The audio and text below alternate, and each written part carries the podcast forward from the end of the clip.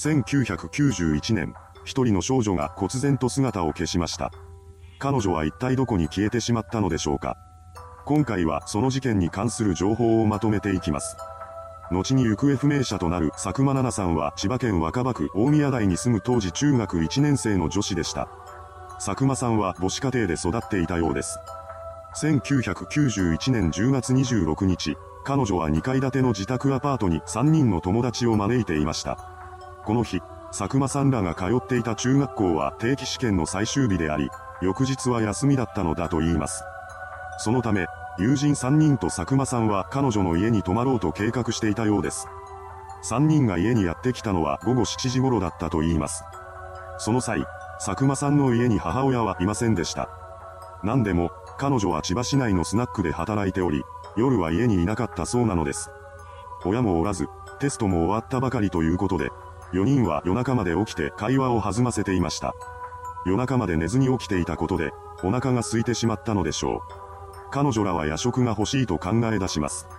そして日付が変わった午前0時過ぎ、佐久間さんは友人3人と共にコンビニへと向かうため、戸締まりをした上でアパートを後にしました。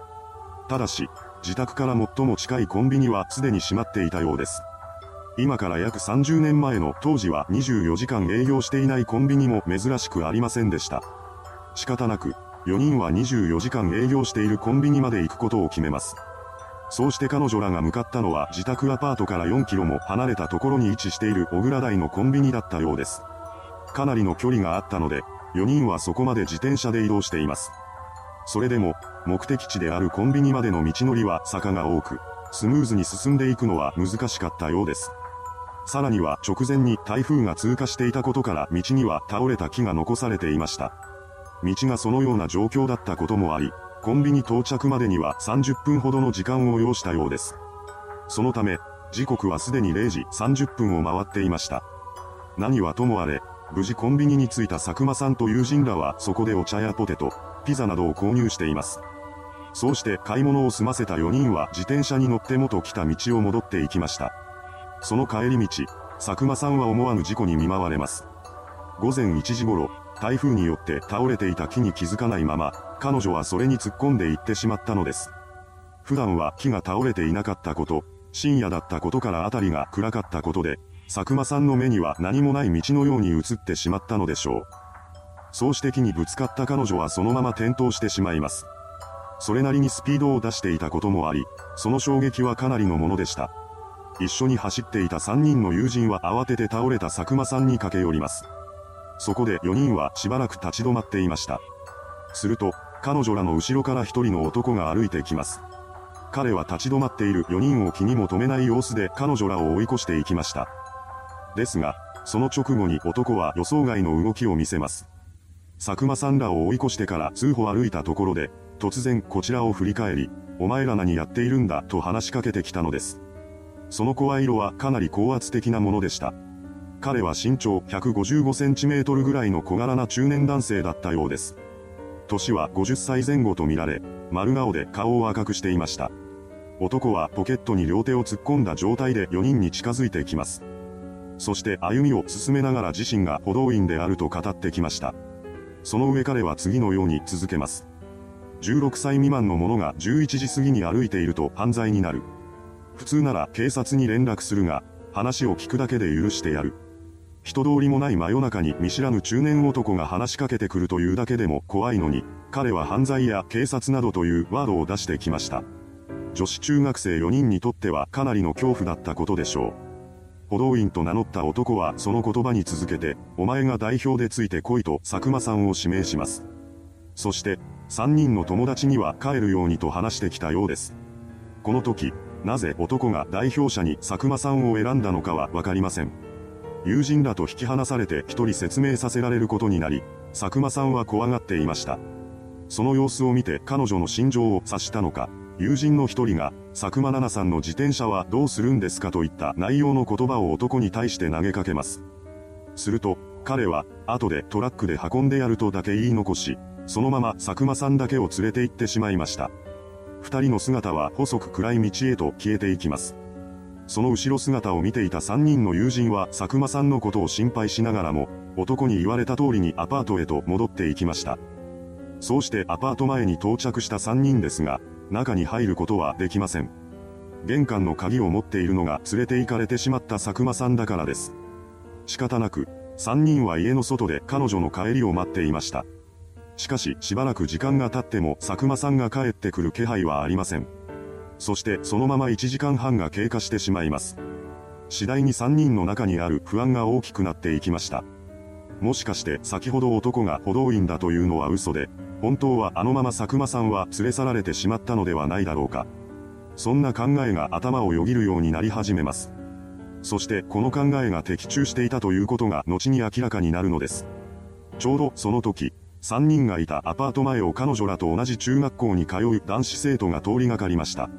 その姿を確認した3人の友人は男子2人に対して当時の状況を説明します。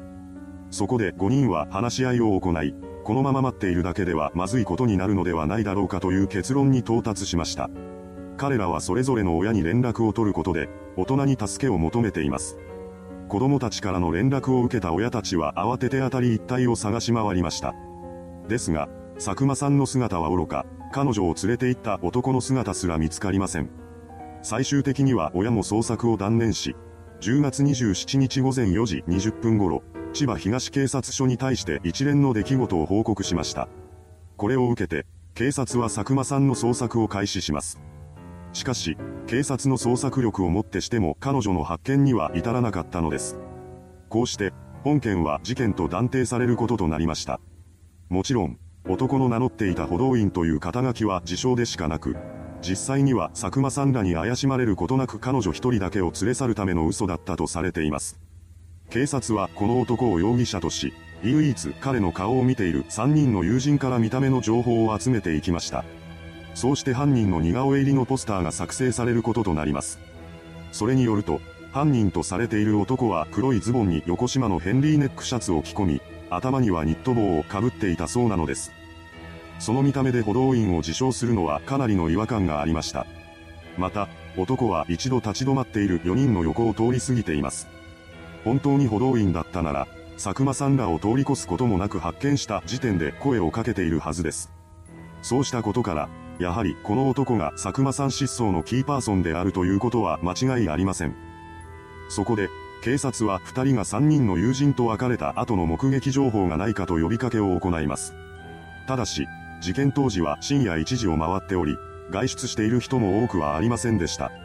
しかも現在と違って当時は街中に防犯カメラなども溢れていません。そんな中で起きたことだったため、当初は目撃情報が全くないのではないかと懸念されることとなりますが、幸いなことに3つの情報が浮上してきました。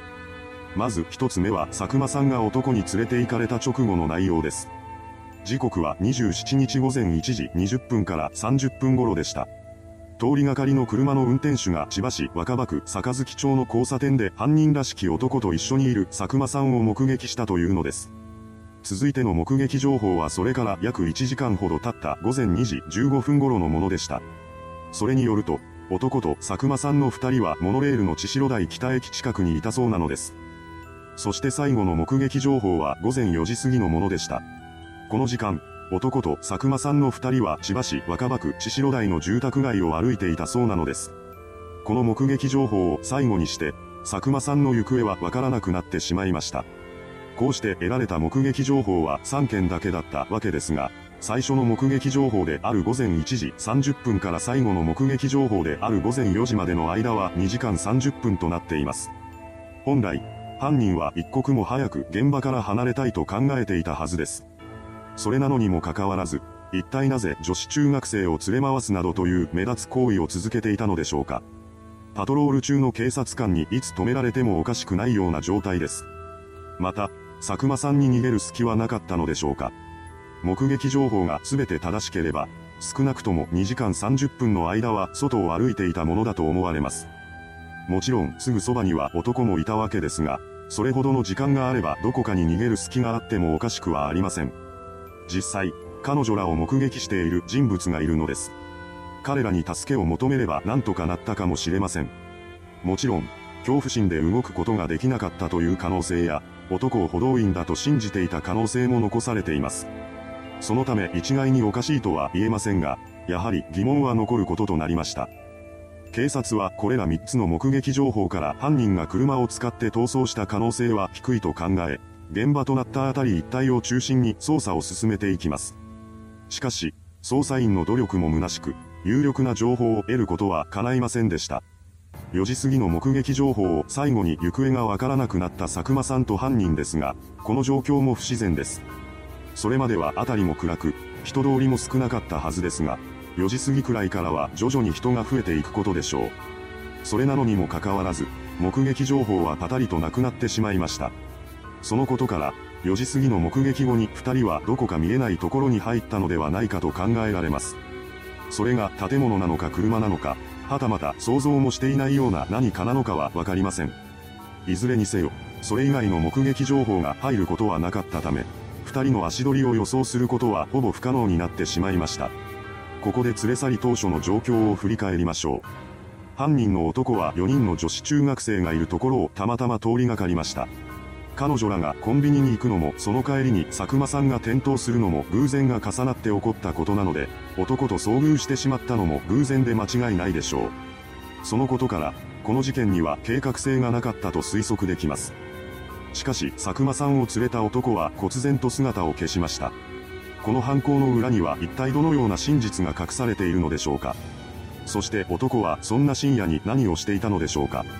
また、4人の中から佐久間さんが選ばれた理由も不明です。ただ、この疑問に関しては彼女が実際の年齢よりも大人びた雰囲気の美少女だったからではないかと言われています。この事件はその後新たな展開を見せていません。いかがでしたでしょうか？補導員を名乗る男と共に姿を消してしまった少女。この事件には多くの謎が残されています。それではご視聴ありがとうございました。